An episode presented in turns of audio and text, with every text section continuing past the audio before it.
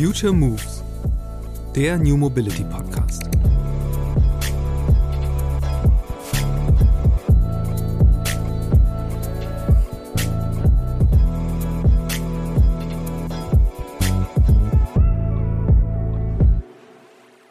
Also wir als Menschen haben Vorstellungen davon, wie wir uns im Straßenverkehr verhalten. Wir haben Konventionen, ähm, wenn zum Beispiel jetzt auch kein Verkehrsschild vorhanden ist. Und ähm, ich gehe jetzt ganz speziell mal auf Länder, ähm, die nicht Deutschland sind, wo es vielleicht weniger Verkehrsregeln gibt, als wer vielleicht schon mal in Kolumbien oder so unterwegs war. Da, da wird gehupt an der Ampel, um dem anderen zu signalisieren, äh, ich fahre jetzt rüber. Ähm, oder andere Länder, die in, in Bangladesch zum Beispiel, man kennt die Bilder, wo 200 Leute mit dem Roller gleichzeitig über die Straße kehren. So. Und wir ersetzen jetzt den Menschen, der diese Konventionen kennt, durch eine Maschine. Und meine Fragestellung war, kann ich die Maschine wirklich kalt und gefühllos programmieren mit Codezeilen und ihr quasi nur anhand von ähm, Vorgaben, wie jetzt zum Beispiel Straßenverkehrsordnung, sie so programmieren, dass sie das abfährt? Die Antwort ist ja, aber ich glaube persönlich, dass mehr dazu gehört. Software, Software, Software. So lautet die Antwort meines Podcast-Gasts auf die Frage, was heißt das eigentlich genau, autonomes Fahren? Johannes Betz ist Professor für autonome Fahrzeugsysteme an der TU München und darum weiß er genau, was es heißt, Maschinen eine Fähigkeit beizubringen, die Menschen ohne Schwierigkeiten beherrschen, meistens zumindest.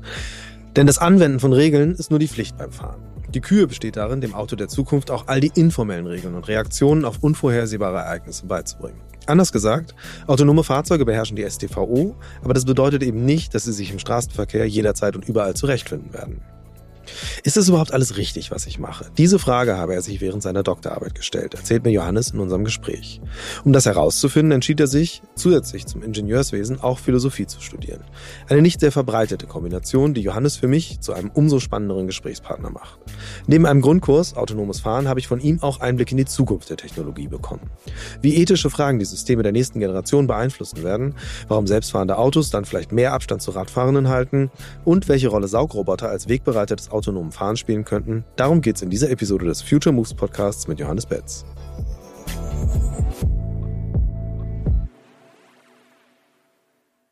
Hallo Johannes, ich freue mich sehr, dass du im Podcast bist. Hi Christian, Servus. Ähm, ich bin Johannes. Schönen guten Tag. Du bist vor allen Dingen Ingenieur und Philosoph gleichzeitig. Das ist jetzt erstmal eine, glaube ich, nicht so verbreitete Kombination. Erzähl mal, wie ist denn das dazu gekommen? Ja, stimmt. Ähm, das kommt eher seltener vor. Aber ich bin von meiner Ausbildung klassischer Ingenieur. Also ich habe irgendwann mal meinen Bachelor gemacht und meinen Master gemacht und habe nach dem Master dann beschlossen, dass ich noch das Ganze ein bisschen mehr vertiefen möchte und habe dann auch mit meiner Promotion angefangen, also die Doktorarbeit. Und im Rahmen von der Doktorarbeit sind relativ viele Fragen aufgekommen, nämlich ist das überhaupt alles richtig, was ich mache? Nämlich aus Ingenieurssicht. Ähm, ja. Machen die Sachen Sinn? Macht die Entwicklung Sinn? Und im Rahmen dieser Entwicklungen oder auch im Rahmen meiner Doktorarbeit habe ich dann gesagt, ich möchte mich noch mal ein bisschen anderweitig umschauen. Und dann bin ich eben auf die Philosophie gekommen. Und in der Philosophie gibt es natürlich extrem viele Bereiche. Und einer davon ist zum Beispiel jetzt die Ethik auch, wo ja. moralische Fragestellungen äh, gestellt werden, beziehungsweise wo auch immer die Frage nach dem Guten gestellt wird. Ja. Und das kann man sehr gut kombinieren mit den Ingenieurswissenschaften. Welche Konsequenzen das dann nach sich zieht, darauf kommen wir später noch. Ich würde jetzt gerne erstmal einsteigen einsteigen mit der Sache sozusagen, um die es geht. Und zwar, du bist äh, Professor für autonome Fahrzeugsysteme. Autonomes Fahren beschäftigt dich schon seit Beginn deiner akademischen Karriere, soweit ich das überblickt habe, vielleicht sogar schon ein bisschen länger. Lass uns doch mal vorne anfangen. Also wie bist du auf das Thema autonomes Fahren gestoßen? Sicherlich ja dann auch noch zu einem Zeitpunkt, wo das noch nicht so real sich angefühlt hat wie heute. Ja, Stimmt. Ähm, du hast recht, das autonome Fahren war schon immer da. Ne? Also in meinem Studium war das schon immer so ein Thema. Das könnte irgendwann mal in der Zukunft kommen. Also ich habe von 2008 habe ich das Studieren angefangen und da war das immer ein Themenaspekt. Also eventuell fahren wir irgendwann mhm. autonom. So richtig intensiv damit beschäftigt habe ich mich seit 2017, auch nach meiner Doktorarbeit, ähm, wo wir bei uns am Lehrstuhl für Fahrzeugtechnik der TU München ein eigenes Projekt aufgebaut haben, wo es darum ja. ging, autonom auf der Rennstrecke zu fahren. Mhm. Und zwar. Das ja relativ erfolgreich gelaufen ist. Genau, ja, wir haben tatsächlich einige Rennen gewonnen und man kann sich das so vorstellen, dass wir ein Auto bekommen, und das hat Sensoren. Und wir müssen die Software dafür schreiben. Und danach fährt das Auto wie in der Formel 1 auf der Rennstrecke, fährt extrem schnell Und Wie schnell? Bis zu 300 km/h. Oh, okay. Ja, also es ist äh, wirklich schon eine relativ hohe Geschwindigkeit und muss dann gegen auch andere fahren, muss überholen, muss vielleicht auch Blocking-Manöver machen, ähm, so wie wir es aus der Formel 1, also alle, die vielleicht Drive to Survive auf Netflix gesehen haben, die kennen sich da relativ gut Ja. aus. Ähm, und dann bin ich eben in das Themenfeld autonomes Fahren relativ schnell und tief eingestiegen. Und autonomes Fahren ist nämlich hauptsächlich Softwareentwicklung, Software, Ja. Software, Software, äh, die wir realisieren müssen, um das Fahrzeug autonom auf der Straße oder letztendlich auf der Rennstrecke fahren lassen zu können. Ja, äh, lass uns doch vielleicht das wirklich mal einfach äh, jetzt so, so Deep Dive-mäßig angehen, weil du bist ja auch äh, eben Dozent für das Thema. Du weißt, wie man das vermittelt, vor allen Dingen Leuten, die äh, wenig Ahnung oder keine Ahnung davon haben, wozu ich mich tatsächlich in der Tiefe, gerade was das Thema Software angeht, auch mitrechnen muss. Ähm, erklär uns doch mal, und- also mir und den HörerInnen, was autonomes Fahren tatsächlich bedeutet, also wieso die Software da so wichtig ist Mhm. und was genau die großen Herausforderungen sind und vor allen Dingen auch, wo, wo der Stand ist. Riesenfrage, deswegen starten wir mal ein mit, ähm, Sehr gerne. was ist autonomes Fahren? Also, autonomes Fahren kann man relativ einfach tatsächlich erklären. Also, du als Mensch, du weißt, wenn du ins Auto gehst, dann startest du das Auto und fährst los. Was ist das Erste, was du machst? Du siehst mit deinen Augen. Du siehst, wo ist denn überhaupt die Straße? Wo ist vielleicht der Bordstein? Wo sind andere Verkehrsteilnehmer? Um, und findest quasi damit den fahrbaren Raum. In der technologischen Entwicklung nennen wir das sogenannte Umfeldwahrnehmung, auf Englisch Perception. Und das ist quasi der erste Baustein, den wir realisieren müssen als Softwareentwickler. Ja. Das heißt, wir bekommen jetzt eine, eine Kamera, die ist unser Sensor und damit realisieren wir diese Umfeldwahrnehmung. Das ist der erste Baustein. Der zweite Baustein, was du als Mensch machst, du siehst in diesem freien Raum und suchst nach einem fahrbaren Pfad. Also auf der Straße zum Beispiel möchtest du natürlich in deiner Fahrspur bleiben. Ähm, auf der anderen Seite, wenn zum Beispiel ein Bus vor dir ist, dann musst du diesen Bus umfahren. Das nennen wir Pfadplanung. Das ist Teil Nummer zwei. Den müssen wir dann auch softwareseitig realisieren. Und Nummer drei ist das, was du mit deinen Händen machst und mit deinen Füßen machst. Nämlich du steuerst das Lenkrad oder du gehst aufs Gaspedal oder auf die Bremse. Und das nennen wir Regelung beziehungsweise sogenannte Control. Und das ist der dritte Baustein. Und wenn du all diese drei Bausteine aneinander reißt, kannst du die eben softwareseitig realisieren. Und wenn du sie kombinierst, dann hast du die Möglichkeit, autonom zu fahren. Das klingt jetzt wahnsinnig einfach umzusetzen, Mhm. wenn man denn dann äh, im Labor das Ganze macht. Aber äh, jetzt ist ja die große Herausforderung, dass wir uns eben nicht im Labor bewegen. Genau. Ähm, würde mich mal interessieren, vielleicht sogar auch im Rückgriff auf, auf das Rennprojekt, das ihr damals gemacht habt. Äh, was sind denn dann so eigentlich in der Praxis die Herausforderungen? Weil eben, so wie ich das verstanden habe, ging, ist dieses Wettrennen ja auch eben kein Wettrennen unterschiedlicher Autos in dem Sinne gewesen, sondern eins unterschiedlicher Softwares gegeneinander. Ähm, wie funktioniert das? Also, was, also eine Herausforderung, eine ganz, ganz große Herausforderung ist, ich glaube, dass wenn man sich als Mensch das auch nochmal überlegt, ist, dass wir als Menschen oder stell dir einfach mal vor, wann, was ist deine, deine Erinnerung ans Autofahren, deine allererste Erinnerung ans Autofahren? Die ist wahrscheinlich, hey, bei den Eltern hinten im Auto. Ja. Und du hast schon als Kind kennengelernt, eine rote Ampel solltest du nicht überfahren und von einem Zebrastreifen solltest du anhalten. Die nächste Erinnerung ist wahrscheinlich irgendwie mit den Kumpels und den Freunden, ähm, die den Führerschein mit 18 bekommen haben, da bist du schon mitgefahren. Dann hast du in der Fahrschule, das Fahren wurde dir beigebracht. Ja. Theorie und Praxis. Und dann hast du Fahrerfahrung gesammelt, die letzten 10, 20 Jahre. So. Und jetzt stell dir vor, das ganze, diese ganze Lebenserfahrung von Fahrwissen, die müssen wir jetzt in Software umsetzen.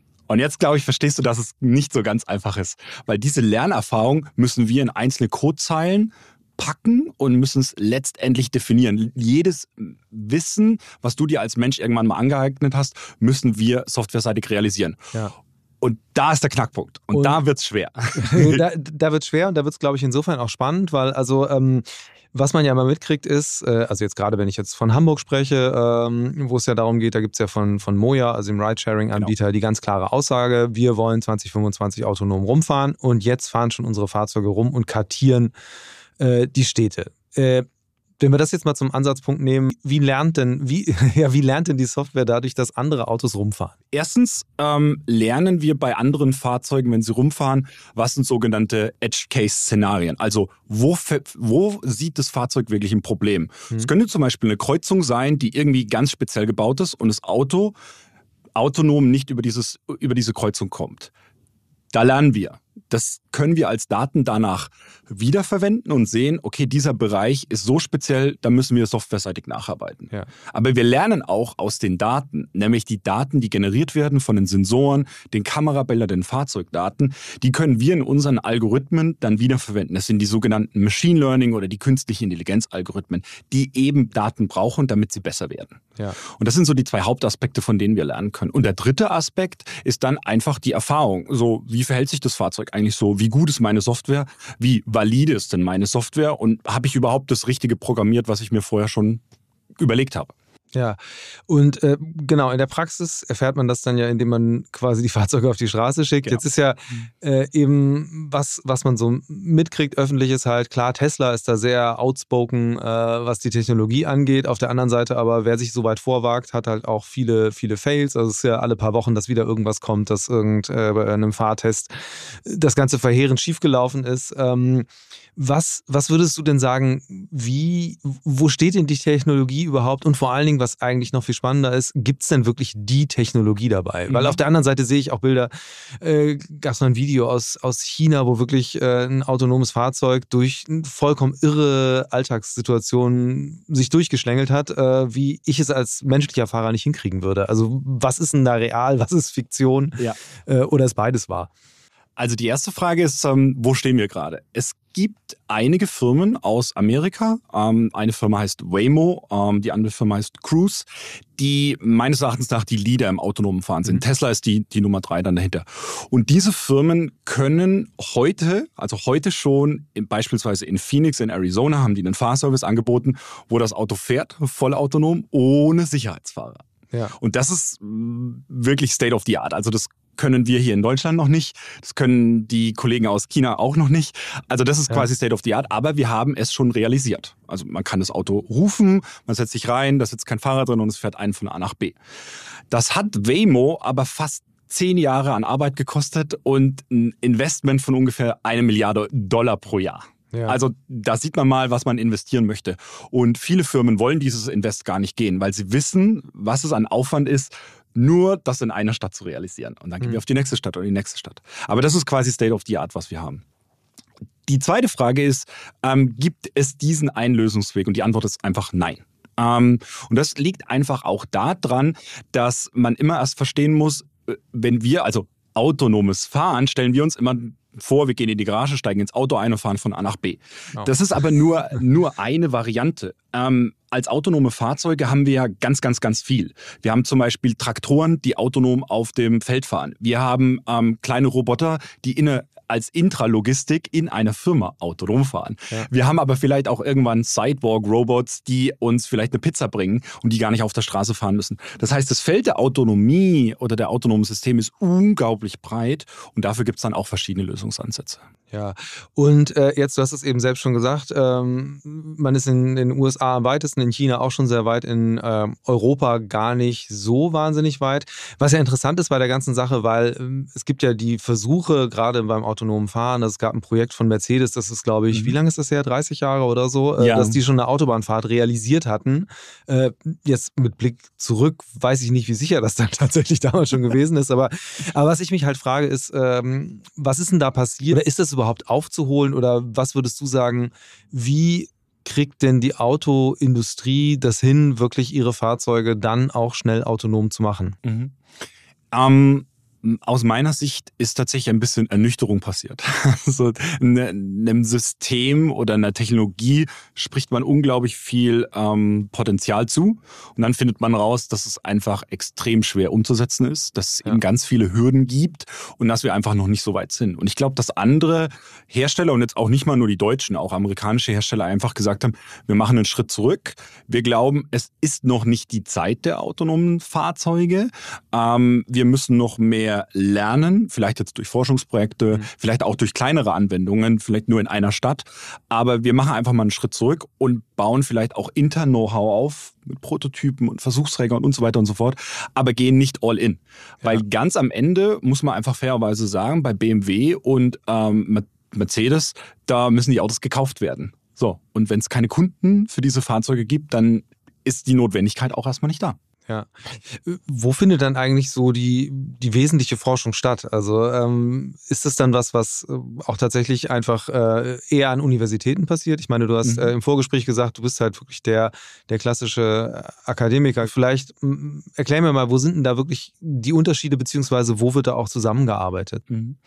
Die Forschung findet überwiegend bei den Universitäten statt aber auch tatsächlich bei einzelnen Firmen, die keine Automobilhersteller sind. Mhm. Ähm, das beste Beispiel ist die Firma Nvidia. Die kennen wir alle als Grafikkartenhersteller, die wir in unseren Computer einbauen. Die aber zum Beispiel gesagt haben, wir sehen Know-how und Potenzial, diese Grafikkarte in ein Steuergerät zu packen, das wir danach im autonomen Fahren einsetzen. Ja. Und die haben zum Beispiel unglaublich viel Geld investiert für Forschung. Ähm, andere große Player sind dann ähm, Firmen und Startups aus dem Bereich der künstlichen Intelligenz, ähm, zum Beispiel DeepMind ähm, oder auch Firmen wie Google, die natürlich auch Forschungsabteilungen haben. Also da passiert unglaublich viel, ja. weil hier ähm, gerne Geld investiert wird und gerne Geld auch in die Hand genommen wird, um vielleicht äh, mal eine Milliarde zu investieren, um zu schauen, wie weit kommt man, ähm, um dann das Potenzial zu haben, äh, das irgendwie in ein Produkt umzuwandeln. Hm. Und was ist jetzt aus deiner Sichtweise, wo, wo, wo passieren da gerade die spannenden Dinge? Mhm oder wo werden wir dann äh, außerhalb der Labore, sage ich mal, äh, wirklich die nächsten interessanten Projekte sehen? Ja, also eins der aus meiner Erfahrung jetzt das aller, aller Ich habe dir jetzt vor, vor ein paar Minuten ich dir erklärt, wie das funktioniert, das autonome Fahren. Perception, Planning, Control. Ja. Ähm, das ist der einfachste Ansatz, aber der hat ganz, ganz viele mh, mm, Bottlenecks. ähm, mehr oder weniger ist dieser Ansatz ganz schlecht skalierbar. Das heißt, wenn wir diesen Ansatz umsetzen und würden jetzt quasi in Hamburg fahren und ja. gehen danach nach München, könnte es sein, dass wir in München Probleme bekommen und wieder von neu anfangen müssen. Und dann muss ich mir wieder 100 Ingenieure holen, die dann einzelne Parameter äh, mit der Hand sich überlegen, was da fehlge fehlgelaufen ist und verbessern das Ganze. Also das dann. ist quasi, wo Waymo und Cruise dann auch stehen, wenn ich es richtig verstanden habe? Waymo, genau. Aber die haben jetzt auch schon rausgefunden, dieser Ansatz ist quasi nicht skalierbar. So. Ja. Und jetzt gibt es dann die ersten Firmen, auch Waymo oder Cruise, die jetzt sich überlegt haben, wie kann ich denn das Ganze in Software so umsetzen, dass es generalisierbar ist, dass es eben nur aus Daten lernt und dass es vor allem Dingen, wenn ich in äh, Hamburg trainiert habe oder Hamburg meine Fahrzeuge eingesetzt habe, in München relativ schnell das Fahrzeug auch zum Laufen bekomme. Ja. Und da ist quasi so ein ähm, Paradigm Shift gerade im Moment, der stattfindet, dass sich die, die Forscher und Firmen neue Methoden anschauen, die das eben dann können. Und ja. das ist so gerade, was so ein bisschen rumort oder so ein bisschen aufkommt. Und wie weit ist das dann entfernt von, äh, das ist tatsächlich jetzt die neue Hype-Technologie, die, die, uns überall verkauft wird? Ja, ich glaube schon eher, die nächsten zehn Jahre werden wir das wahrscheinlich eher noch nicht sehen. Also das heißt anders gesprochen, die, die ersten Fahrzeuge, die wirklich dann als autonom gelten, äh, werden eher noch mit äh, einem älteren Ansatz unterwegs sein. Genau. Und zwar auch, das ist ein ganz simpler Aspekt, vielleicht hast du es auch schon mal gehört, das Thema Absicherung ja. und zum Beispiel auch von KI-Algorithmen ist ein ganz, ganz großes Thema. Nämlich, wie stelle ich denn sicher, dass meine Software immer genau das macht, was sie machen soll? Und zwar unter jedem Wetteraspekt, auf jeder Straße, auf und zu jedem Zeitpunkt. Das ist ein ganz, ganz großer Aspekt und dieser etwas skalierbare Ansatz, der ist dann wieder schwerer abzusichern ja. und dann auch dem Gesetzgeber äh, gegenüber natürlich schwerer ähm, ja, zu vermitteln. Das heißt also eigentlich am Ende das, was wir jetzt, äh, wo ja die, die Regierung sehr stolz drauf ist, dass es in Deutschland jetzt einen rechtlichen Rahmen gibt, der ist halt auch nur so viel wert, wie die Technik dahinter das sozusagen einlösen kann. Korrekt, ja. Aber ja. zum Beispiel Mercedes-Benz mit seinem Fahrzeug in der S-Klasse, die diesen sogenannten Staupiloten mittlerweile haben, der bis 60 km/h dann ähm, ohne Hände lenken kann und Gas geben kann. Das ist schon, ähm, also das ist wirklich ein sehr, sehr ähm, tolles, eine tolle Funktion und das auch im Fahrzeug zu sehen, weil man es kaufen kann. Ja. Aber es ist eben nicht die Funktion, die dich in Hamburg von A nach B fährt. Ja. Vielleicht sollten wir auch über dieses ganze Level-Thema nochmal sprechen. Mhm. Also das ist ja, da gibt es ja jedes Mal irgendwie das Schaubild, wo man sieht, die Level 1 bis 5, äh, die da angestrebt werden und ich glaube, so eine gewisse Diskrepanz steckt ja da drin, dass das, also wenn ich jetzt autonomes Fahren sage, rede ich immer über Level 5 genau. oder denke zumindest daran und wir bewegen uns aber eigentlich ja eher zwischen 3 und 4. Vielleicht kannst du einmal äh, auch kurz darstellen, wo diese Stufen sind und vor allen Dingen, wo die Hürden sind, auf die jeweils nächste zu springen. Ja, also Level 0 ist gar nichts. Da müssen wir als Menschen alles selber machen. Dann gibt es die sogenannten Level 1 Funktionen, die kennen wir als den sogenannten Tempomaten oder mhm. den ACC, Adaptive Cruise Control, so unser Fahrzeug immer schön beschleunigt und abbremst. Und Level 2 ist dann vielleicht auch der Spurhaltesterassistent, den wir auch schon kennen in vielen Fahrzeugen, kombiniert mit dem ACC. Ja. Also in der Theorie könnte man die Hände schon mal wegnehmen, aber dann fängt es irgendwie nach fünf Sekunden des Piepsen an. Und dann kommt der Sprung auf Level 3. Und das ist schon mal so der erste wirkliche Sprung, weil jetzt kann ich die Hände komplett vom Steuer nehmen. Ich kann ähm, das Auto alleine fahren lassen. Ähm, es wechselt die Spur alleine, es kann überholen alleine.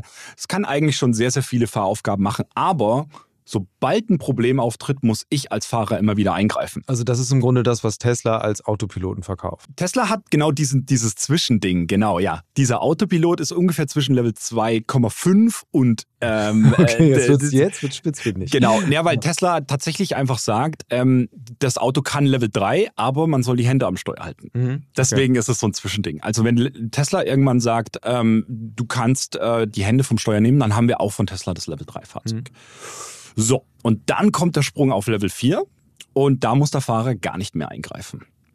Aber unser autonomes Fahrzeug kann nur in einem bestimmten Bereich fahren. Zum Beispiel, ja. wir haben es für Hamburg entwickelt oder wir haben es für München entwickelt oder wir haben es für ganz Deutschland entwickelt. Das heißt, darüber hinaus wird es nicht autonom fahren können, mhm. aber es kann eigentlich alles machen, was der Mensch auch kann. Und dann kommt das berühmte Level 5. Und Level 5 erkläre ich eigentlich immer so: Stell dir einfach vor, du sitzt zu Hause und du möchtest jetzt von Hamburg ähm, nach China fahren. Dann gehst du runter in die Garage, sagst deinem Auto, jetzt fahren wir nach China, drückst auf Go und los geht's.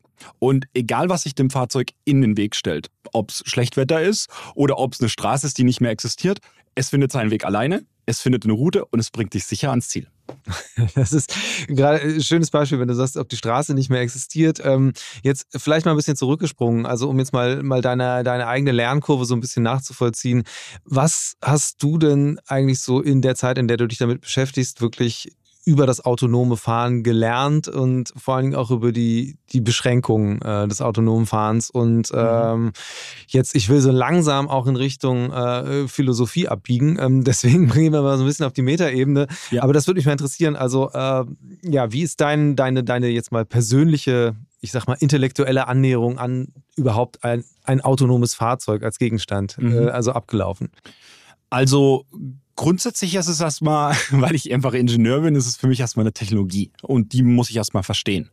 Und da kommt erstmal muss man dann erstmal lernen, wie diese einzelnen Funktionen funktionieren, wie man die auch softwareseitig umsetzen kann. Und dann bringt man die das erste Mal aufs Auto. Das ist erstmal die erste Hürde. Software auf einem Computer zu entwickeln und dann Software auf Hardware zu bringen, ist schon mal ein ganz anderes Thema, mhm. weil es einfach immer Probleme gibt, die die Hardware macht, wie zum Beispiel der Code läuft nicht schnell genug oder ein Kabel sitzt nicht richtig. Sowas zum Beispiel. Also ganz kleine. Und da muss man wieder eine Woche gucken, welches Kabel das ist. Oder? Genau. Und dann fängt man wieder an. Oder ähm, man hat sich überlegt, ähm, der Code muss die grünen Ampeln rechtzeitig erkennen und dann ist, fällt man einem einfach auf, okay, ich habe irgendwie was einprogrammiert, was blaue Ampeln erkennt. Also mhm. nur jetzt mal beispielhaft gesagt.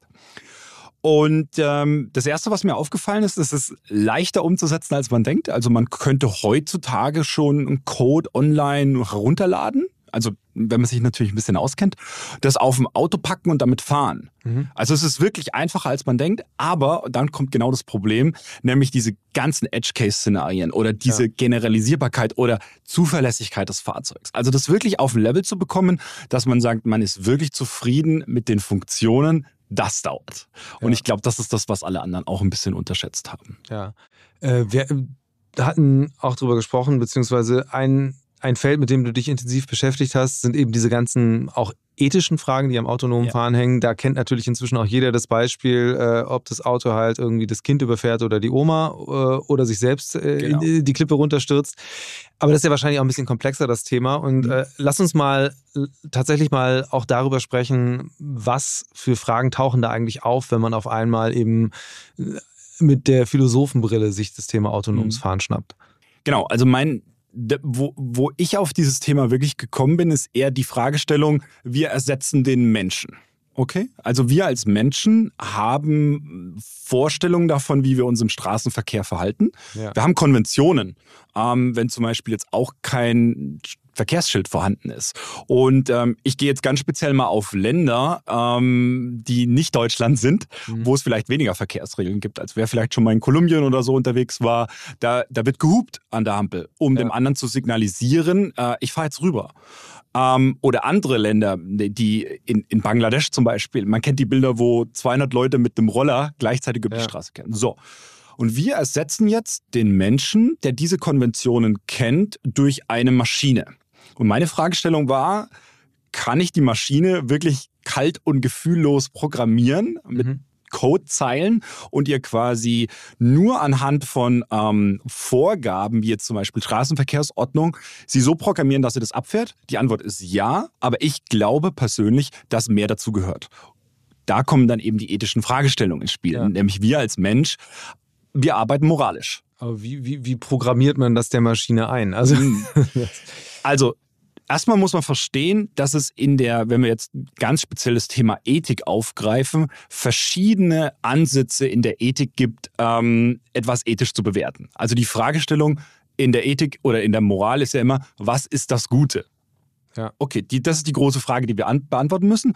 Und in den Laufe der letzten tausend Jahre haben sich verschiedene Philosophen Gedanken gemacht, wie man diese Frage beantworten kann. Da ist ja das, eins der ganz, ganz berühmten Beispiele ist der, der Utilitarismus. Wir suchen nach dem höchsten Gut für alle. Also wir können quasi, was für uns beide jetzt hier am besten am Tisch ist, das entscheiden wir und dann ist es das Richtige und das Gute. Und jetzt kann man diese Frameworks, diese Ansätze nehmen und formalisieren.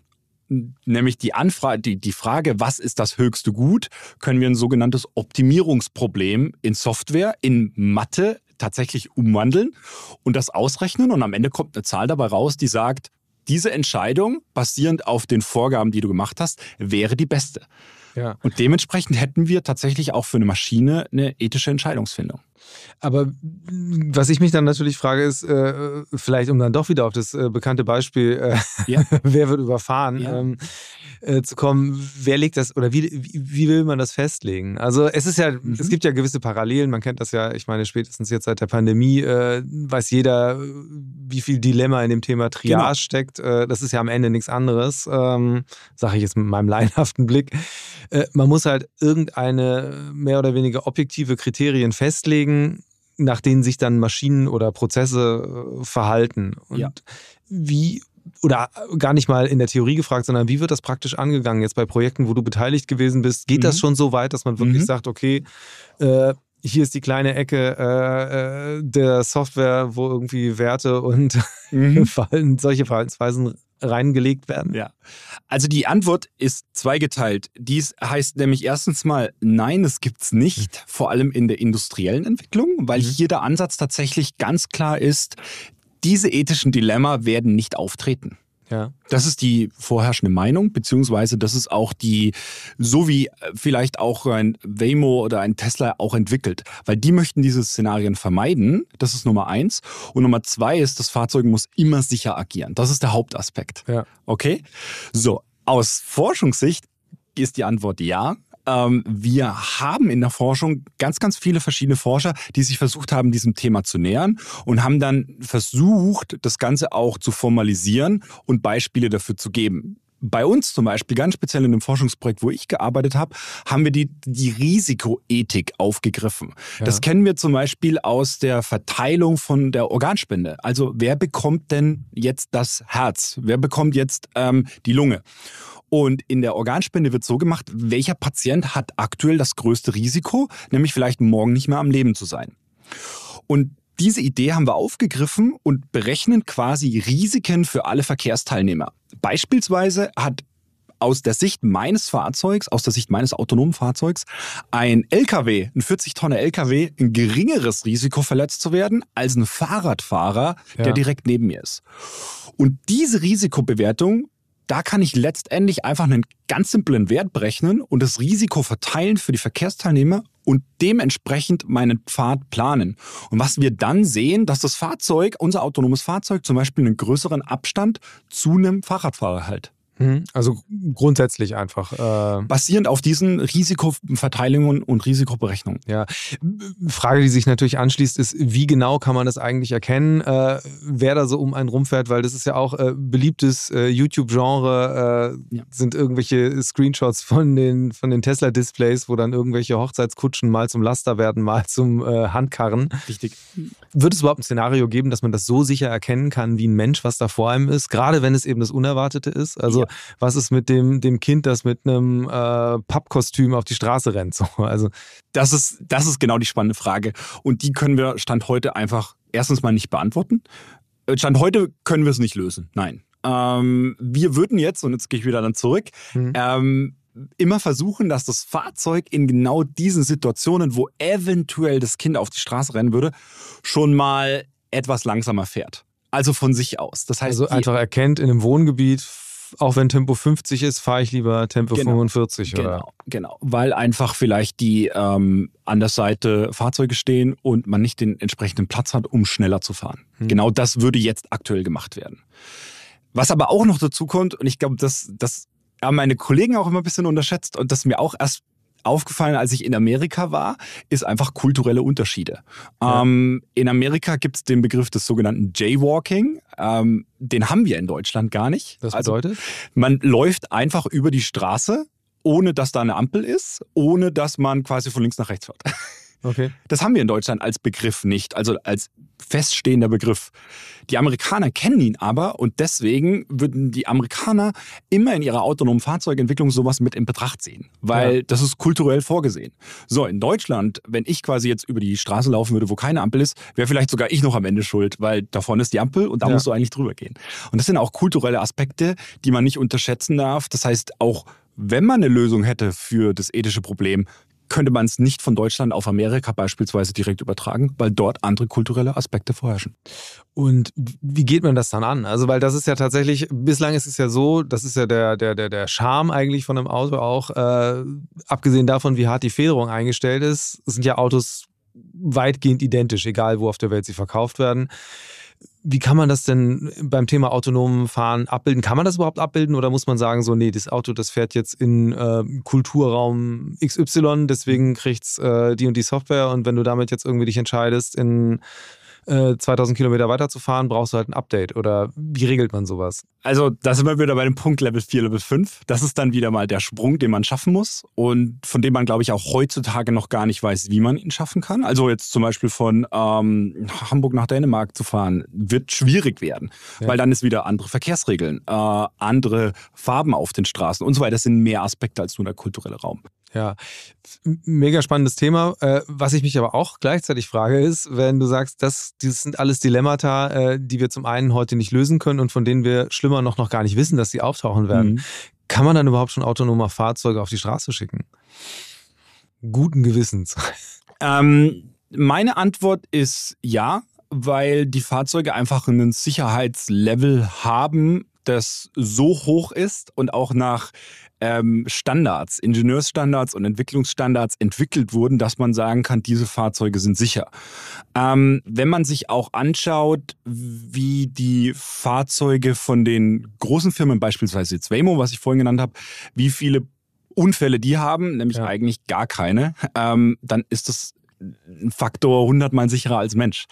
Ähm, wenn man ansieht, Tesla ist jetzt wieder mal das Negativbeispiel, der, der hat das Fahrzeug Unfälle gebaut, weil es aber auch missbraucht wurde von den Leuten. Also hm. es ist ja tatsächlich, da schimmert ja auch schon wieder was äh, zutiefst menschliches und auch ein philosophisches Problem auf, in dem Sinne, dass man halt äh, Menschen offensichtlich bereit ist, eher bereit ist, Fehler zu verzeihen, äh, der Maschine aber gar nicht. Also ähm, ist das auch aber ist das, ist das was, was auch eigentlich dann besser kommuniziert werden muss, dass halt diese Maschinen so viel sicherer sind? Weil klar, man liest das überall, aber in der Debatte sehe ich jetzt keine, keine größere Toleranz, dass man sagt, naja, aber wenn dann halt äh, Auto XY alle fünf Millionen Kilometer dann doch mal wen tot fährt, dann ist es immer noch ein guter Schnitt. Also für mich ist die Antwort ja. Also wir müssen es besser kommunizieren, weil ich bekomme ja auch natürlich viele ähm, Meinungen von Kollegen mit und äh, das kann jetzt auch mal irgendwie am, am Stammtisch sein, so, ja, wo soll das, äh, ich will auch gar nicht mit dem Auto irgendwo hinfahren, ich will das alles selber machen. Mhm. ich komme aus Bayern, deswegen. Ja. Ähm, wo ich dann immer erst erklären muss, so, hey, vielleicht, das ist gar nicht der Aspekt. Du wirst die nächsten 30 oder 40 Jahre weiter mit deinem Auto manuell fahren. Das sind Funktionen, die einfach noch dazukommen. Und ich glaube, dass viele auch gar nicht verstehen, was autonomes Fahren dann auch erstmal bedeutet. Ja. Es kann sein, dass ich nur auf der Autobahn von München nach Hamburg einfach entspannt mich zurücklehnen möchte, aber in der Stadt wieder alles selber mache. Und ich glaube, da muss wirklich noch kommuniziert werden, was diese Technologie überhaupt bedeutet für uns. Ja, ich weiß nicht, ob das, ob das äh, dein Thema ist, aber ich habe so das Gefühl, dass gerade so ein bisschen sich so eine Lücke auftut, weil auf der einen Seite hat man halt die Vorstellung von dem autonomen Fahrzeug, das einem wirklich überall hinbringt. Ich meine, jede, jede, jedes Concept Car, das vorgestellt wird, äh, dreht sich ja eigentlich darum, dass du im Grunde halt äh, in einem Cockpit sitzt, wo kein Lenkrad mehr drin ist oder das eingeschwenkt wird und du kannst halt machen, was du willst, mhm. äh, weil Auto fährt. Und auf der anderen Seite aber der Weg dahin ja gespickt ist mit diesen ganzen Assistenzfunktionen, was du auch sagst. Und gleichzeitig äh, habe ich jetzt aber auch schon das eine oder andere Mal gelesen, dass gerade so ein wachsendes Problem da existiert, dass die Leute nicht wissen, was für Assistenzfunktionen ihr Auto überhaupt hat, die auch nicht wirklich nutzen. Und ähm, eben auch wiederum dann noch als Faktor, der auch noch mit reinspielt, das, was du selbst sagst, Leute wollen halt ihr Auto selbst steuern. Ja. Oder aber vielleicht einem gewissen Punkt es gar nicht mehr machen. Aber alles dazwischen scheint mir viel schwieriger A, vermittelbar zu sein und auch äh, schwieriger angenommen. Oder die Leute sperren sich mehr, irgendwie Teile der Verantwortung abzugeben, als die komplette Verantwortung. Das ist so meine These. Kann ich aber zustimmen, ja. Also ist auch mein, meine Wahrnehmung. Und ähm, ich hatte ja auch eins, eingangs gesagt, dass es ähm, mehr autonome Systeme gibt als nur ja, Fahrzeuge. Ich glaube, man hat das dann auch äh, mit dem, dem Saugroboter, der zu Hause ja. rumfährt. Will man den überhaupt haben? Ähm, viele sagen, nein, ich mache das jetzt alles noch selber und andere sagen, ja, das ist das Beste, was mir passieren konnte. Also ich glaube, dass tatsächlich das eine Technologie ist, das autonome System oder der Roboter, dem wir einfach noch nicht ganz aufgeschlossen sind, mhm. weil wir ihn noch nicht komplett verstanden haben. Ja. Äh, glaubst du, dass Saugroboter am Ende aber auch äh, einen wertvollen Beitrag für die Akzeptanz leisten können? Absolut, also ja, absolut. Also glaube ich hundertprozentig, weil man erstmal, ich glaube, wenn man das System hat zu Hause, dann erstmal versteht, wie funktioniert es einfach? Äh, also ich kenne viele, die sich dann mit erstmal beschäftigt haben ähm, und dann zum Beispiel verstehen, es gibt verschiedene Sensoren mhm. und ähm, hey, der macht es ja super intelligent, dass ich rumfährt und wie erkennt er überhaupt meinen Teppich? Also man sieht quasi tagtäglich zu Hause, wie das System funktioniert und hat dann das Verständnis für ein größeres System, das ja. dann auf der Straße fährt. Ja, es ist natürlich die Wohnung immer noch vergleichsweise kontrolliertes Areal, äh, muss man vielleicht ein paar Kabel wegräumen oder so, dass der kleine Saugroboter nicht überfordert ist. Aber interessant wird ja, glaube ich, auch eben der Punkt, was du vorhin schon sagtest, die Lieferroboter. Also da mhm. ist ja eben auch das beliebte Beispiel der Pizzaroboter, an dem ich so meine Zweifel habe, ob der ja. schnell genug ist, dass meine Pizza mir auch noch schmeckt, wenn der kommt. Aber tatsächlich ist das ja ein Feld, das äh, interessant werden könnte in dem Moment, wo man sagt, okay, es gibt die autonomen Fahrzeuge, die meinethalben dann eben einfach auch Waren transportieren oder so, die sich dann wiederum aber äh, Verkehrswege teilen müssen. Ähm, und das ist ja in der Regel dann äh, auch eher nicht die Straße am Anfang, sondern der Gehweg. Was ist das ein, ist das ein Feld, mit dem, wie intensiv hast du dich damit befasst mhm. und wie schätzt du oder was, was sind deine Erfahrungen, wie gut funktioniert es miteinander da? Mhm. Ich habe mich nicht explizit mit dem Gehweg befasst, ähm, muss ich ganz fairerweise sagen. Der Aspekt ist aber, dass wir uns hier auf dem Gehweg immer ähm, mit Menschen oder um uns herum sind immer Menschen, die relativ sich unsicher bewegen. Also bei einem Auto kann man, bei einem anderen Verkehrsteilnehmer, der jetzt auch auf der Straße fährt, kann man irgendwie immer noch abschätzen, der bewegt sich jetzt geradeaus, weil die Straße geht geradeaus. Also das ist so eine, ähm, eine Annahme, die man fairerweise treffen kann. Aber auf dem Gehweg, da könnte es sein, dass er zum Beispiel einfach kurz nach rechts abbiegt oder nach links abbiegt. Das heißt, die Unsicherheiten auf dem Gehweg für andere Ver für Fußgänger, die ist extrem hoch. Mhm. Und das macht das Fahren auf dem Gehweg so viel mehr schwieriger als jetzt auf der Straße. Auf der anderen Seite, auf dem Gehweg fahren wir gar nicht so schnell, 5, vielleicht 10 km/h, ähm, und müssen uns da irgendwie durchmanövrieren. Ähm, das heißt, wir sind ein bisschen langsamer unterwegs, deswegen ist es dann auch wieder ein bisschen dankbarer. Also es ist so ein Mix aus ja. mehr Schwierigkeiten und einfachen Ansätzen. Ja. Die Frage ist, glaube ich, tatsächlich eher, für welche Waren nutzt man es. Ne? Also die Pizza ist jetzt vielleicht ein Beispiel. Ähm, die Waren, die aber für uns auch in der Logistik oder wirklich Wichtiges sind, sind einfach unsere Pakete, die dann vom Amazon kommen. Und dafür brauchen wir dann eigentlich schon wieder ein größeres Fahrzeug. Ja, und am Ende ja eigentlich auch jemanden, der das dann wieder rausträgt. Von daher ist die Frage, wie sinnvoll ist das dann? Äh ja, ähm, die, ich glaube, sinnvoll. Also es gibt ein Forschungsthema, ähm, das war sehr, sehr interessant. Da steht das autonome Fahrzeug in der, in der Straße von einem Wohngebiet, also jetzt nicht Hamburg Innenstadt, sondern ja. wirklich ein Wohngebiet. Und der Postbote, der läuft neben dem autonomen Fahrzeug mhm. her, nimmt die Pakete, bringt sie zur Tür und läuft zum nächsten Haus und das autonome Fahrzeug fährt ihm quasi hinterher. Okay. Also dann kann der Postbote sich noch ein bisschen körperlich betätigen, hat auch noch seine Aufgabe, also verliert auch nicht seinen Job dadurch und das autonome System fährt quasi hinterher. Das heißt, das Ein- und Aussteigen und Anlassen des Fahrzeugs würde entfallen. Ja. Ähm, was auf dem Gehweg ein Thema ist, ist ja auch auf der Straße ein Thema, ist eben genau dieses Miteinander von Mensch, Auto oder auch Autos untereinander, Kommunikation miteinander äh, oder untereinander ist ja dann eigentlich die große Herausforderung. Ähm, ein Thema, das ich ja auch spannend finde, ist eben inwieweit ähm, visualisiert ein Auto eigentlich, was es tut? Mhm. Äh, beziehungsweise muss es das überhaupt tun äh, oder erledigt er sich das in dem Moment, wo die Leute auf der Straße halt wissen, okay, autonomes Auto oder nicht, egal, ich weiß, das verhält sich halt wie ein Auto, weil ich mache ja. mir ja auch erstmal, wenn ich die Straße runterlaufe, bislang mache ich mir ja gar keine Gedanken, äh, wie dieses Auto gesteuert ist, das da runterkommt, weil ich einfach denke, das ist ein Mensch, der wird schon keinen Quatsch machen. Ähm, und das Lustige ist ja dabei, so wie du sagst, autonome Fahrzeuge machen eigentlich noch viel seltener Quatsch. Äh, mhm. Trotzdem gibt es diese große Unsicherheit, äh, weil die Leute denken, naja, das sind ja Algorithmen, die können ja spinnen. Also wie, wie vermittelt man da? Mhm. Wirklich gute Frage. Und die ist, glaube ich, so zu beantworten, dass wir wahrscheinlich eine Übergangsphase bekommen werden. Das heißt, die allerersten richtigen autonomen Fahrzeuge, wo vielleicht niemand am Steuer sitzt. Die werden äh, Funktionen haben, das sogenannte HMI, also die User Interfaces, um mit dem User zu interagieren, die uns auf Displays anzeigen, was das Fahrzeug gerade tut. Zum Beispiel ähm, kann es wirklich sein, dass es auf dem Display anzeigt, Fahrradfahrer erkannt mhm. oder Zebrastreifen erkannt. Also wenn man jetzt über dem Zebrastreifen läuft. Also wir reden jetzt über die Insassen. Nee, wir reden über den Fußgänger. Wir ah, reden okay. jetzt über den Fußgänger, der jetzt außen am Zebrastreifen steht und jetzt ein autonomes Fahrzeug ankommen sieht.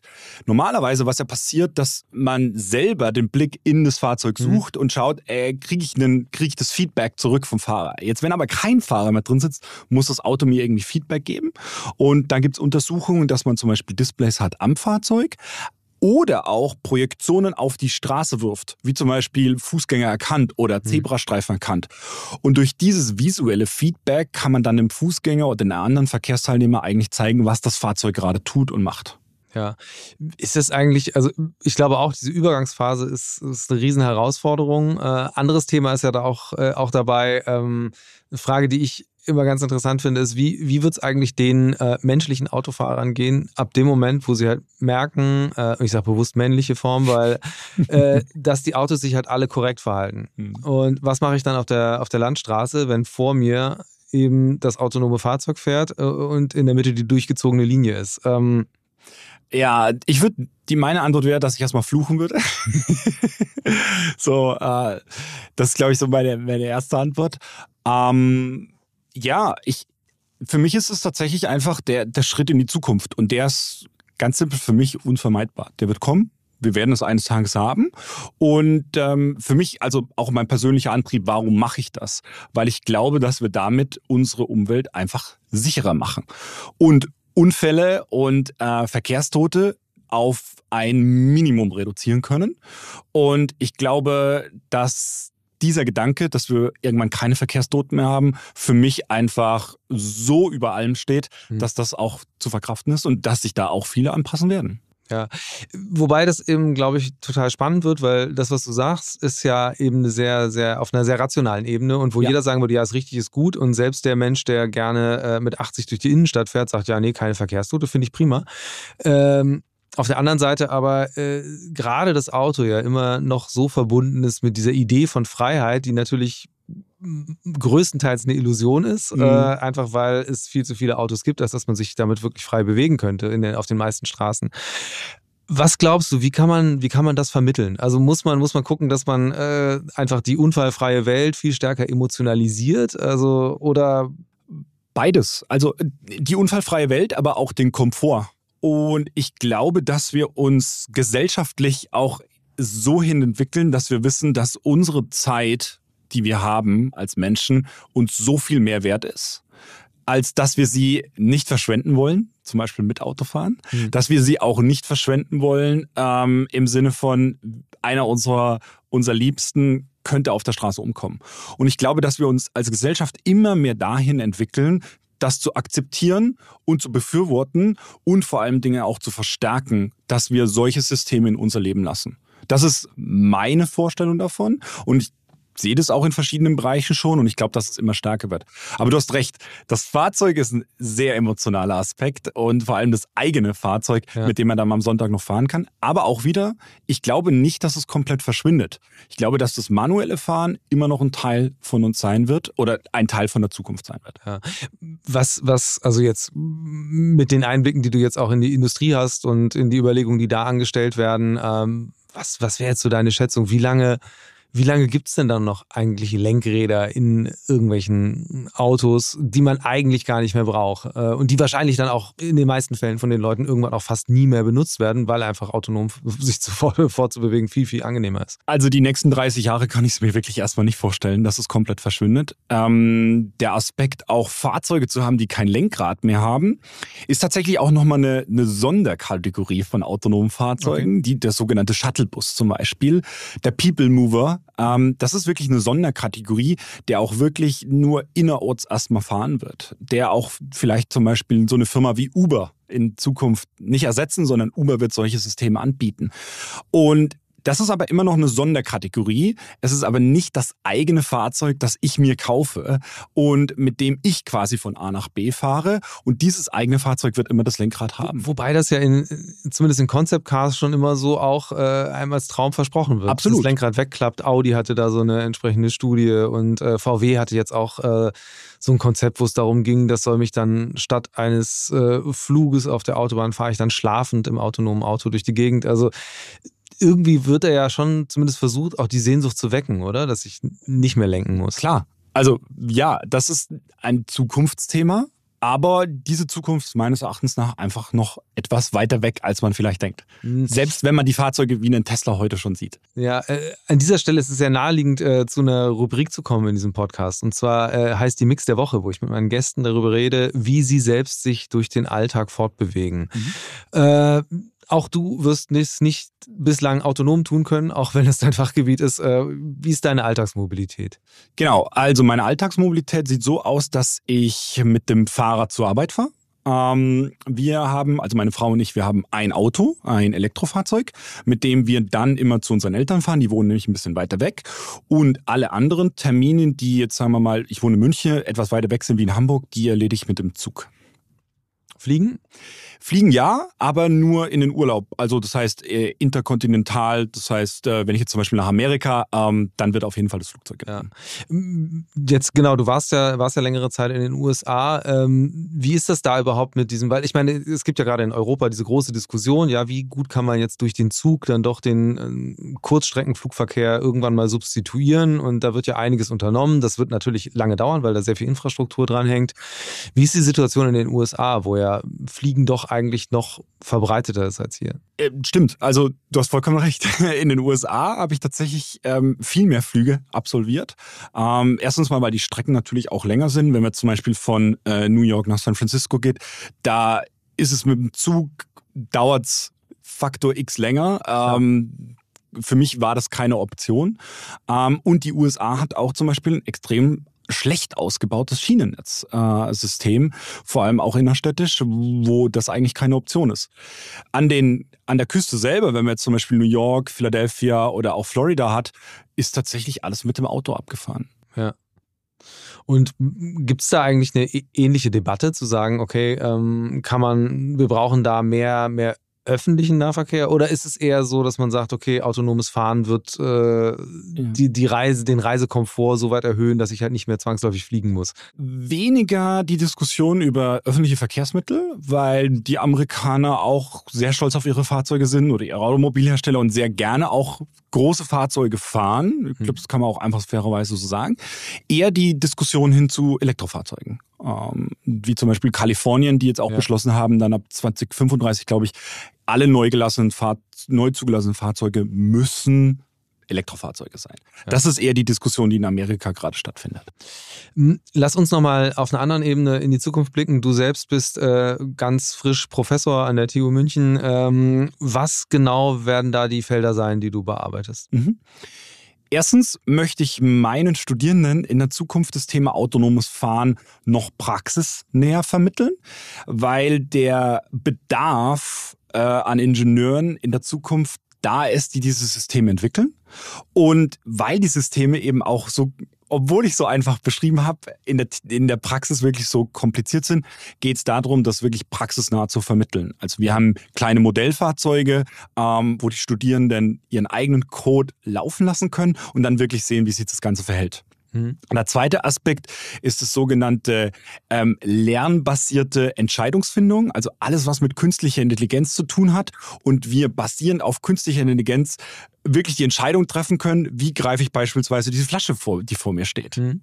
Und das sind die zwei Hauptaspekte, die ich zukünftig in der Lehre meinen Studierenden vermitteln möchte. Ja. Äh, praxisnahes Lernen, ganz interessant. Ich hatte äh, mit Günter Schuh auch schon mal einen Podcast gemacht, ähm, der erzählt hatte, eigentlich eigen, ja, die ursprüngliche Motivation, einfach ein Auto-Startup zu gründen, war, dass er frustriert war dadurch, dass es halt die Industrie sich so schwer tut, ähm, in den, sich mit dem Ausbildungsbetrieb zu verzahnen, beziehungsweise durch diese ganzen geheimen Projekte mhm. es so wenig Zugang gibt zu halt der Spitzenforschung, die in den Unternehmen stattfindet. Ist das, ist das ein so großes Problem? Also ist das auch wirklich ein Problem, was am Ende äh, halt die Branche ausbremst? Um ähm, also ich stimme ihm dazu. Ähm, es passieren sehr, sehr viele Projekte in den Firmen, wo ähm, wir als Forscher auch keinen Zugang haben oder auch nicht wissen, was dort passiert. Und ähm, wenn ich es jetzt auch nochmal vergleiche mit Amerika, mhm. bei den Firmen dort werden viel, viel mehr Praktika angeboten für ja. Studierende, die auch in Zusammenarbeit mit dem, mit dem Lehrstuhl sind, beispielsweise. Also der Studierende geht in die Firma, bringt aber auch seinen Professor irgendwie als Ansprechpartner mit und dann arbeitet man gemeinsam an Projekten. Das machen ja. wir in Deutschland tatsächlich noch nicht so. Und für mich geht es eher auch darum, die Studierenden praxisnah so auszubilden, damit sie extrem attraktiv für die Firmen sind in der Zukunft, ja. weil die genau an dem Thema arbeiten. Und glaubst du, glaubst du, dass aber so ein, so ein bisschen eine Entwicklung hier auch möglich wäre, zu sagen, man hat ein ähnliches Modell, man versucht, äh, man kriegt, man bewegt die Industrie auch in die Richtung, dass sie sich ein bisschen mehr öffnen, dass es dann engere Zusammenarbeit gibt? Ja, definitiv. Ähm, das funktioniert auch mit manchen Industriepartnern sehr, sehr gut. Mit manchen funktioniert es ein bisschen weniger gut. Ich glaube, es kommt immer darauf an, auch wie man das Ganze kommuniziert und was sich dann auch der Projektpartner oder sagen wir die Industrie auch wirklich davon erhofft. Manchmal sind die Erwartungshaltungen sehr, sehr hoch, die dann vielleicht auch forschungsseitig nicht erfüllt werden können. Und dann sagt man am Ende, hat sich das jetzt gelohnt? Und für mich ist die Antwort, es hat sich immer gelohnt, weil man neue Erkenntnisse gewonnen hat, weil Studierende die Möglichkeit bekommen haben, an spannenden Themen zu arbeiten und weil man den Kontakt hat und das Netzwerk und den Austausch. Also für mich lohnt es sich immer. Aber wenn man es kostet natürlich auch am Ende Geld. Und wenn man dann das Geld investiert und sieht nicht vielleicht den Outcome, den man gerne hätte, dann kann ich schon verstehen, dass auch ein Industriepartner sagt, ja, möchte das nicht haben in Zukunft. Ja, jetzt nochmal auch mit Blick auf dein eigenes Profil und dass du halt eben sehr stark äh, eine Rolle haben wirst, wo du künftige Generationen von IngenieurInnen ausbildest. Was, was für ein Profil wünschst du dir äh, von diesen Personen? Das mitbringen oder?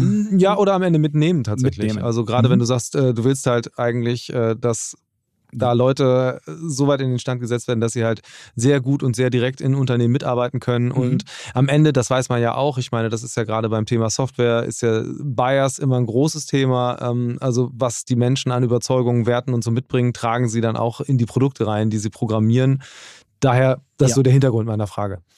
Was ich mir wünsche in der Zukunft, wenn meine Studierenden fertig werden, ist der, der Überblick über das Gesamtsystem, auch immer zu verstehen, was dieses Fahrzeug letztendlich macht. Also kein Fachidiot zu sein für beispielsweise diese mini kleine Aufgabe, sondern wirklich das Gesamtsystem zu verstehen, weil in einem autonomen Fahrzeug extrem viele Rückkopplungen stattfinden. Also das, was ich letztendlich wahrnehme, ganz vorne, kann ich mhm. dann erst hinten wieder steuern und regeln. Das heißt, der Überblick über das Gesamtsystem, um zu verstehen, welche Einflüsse das System hat. Das ist so, glaube ich, Prio 1 für mich, ähm, das mitzugeben. Und Nummer zwei ist es, die ähm, Erwartungshaltung etwas runterzuschrauben bei, den, bei dem, äh, was letztlich aus dem System herauskommt. Das mhm. heißt, immer mal zu wissen, hey, das, was ich jetzt programmiert habe, funktioniert vielleicht nicht sofort. Es braucht Zeit. Und Nummer drei ist es, dass meine Studierende wenn sie die Universität verlassen, wirklich diesen Anspruch haben, auch neue Methoden zu entdecken und zu integrieren. Also wirklich neugierig zu sein und nicht quasi alt und ja, hm. altbacken an Systemen und Methoden festzuhalten, die vielleicht vor zehn Jahren funktioniert haben. Es gibt immer diesen Aussatz, haben wir vor zehn Jahren schon so gemacht, hat funktioniert, wir machen es weiterhin so. Ja. Sondern neugierig zu sein und wirklich zu suchen nach neuen Methoden und Aspekten, die dann das System aufs nächste Level heben und vielleicht dann irgendwann Level 5 realisieren können. Klingt, klingt mega spannend. Äh, die Industrie darf sich freuen auf eine Generation von äh, vielleicht ein bisschen anstrengenden, aber sehr ergebnishungrigen Studierenden, die, auf, äh, die auf sie zukommen. Ich danke dir ganz herzlich für das Gespräch. War sehr, sehr informativ und man kann fünf Stunden drüber reden oder noch länger. Ich hoffe, wir haben jetzt einen ganz guten Überblick geliefert über das Thema autonomes Fahren, Stand und Quo Vadis. Danke, dass ich hier sein durfte. Dir alles Gute. Future Moves, ein Podcast von OMR und Hamburg Messe und Kongress.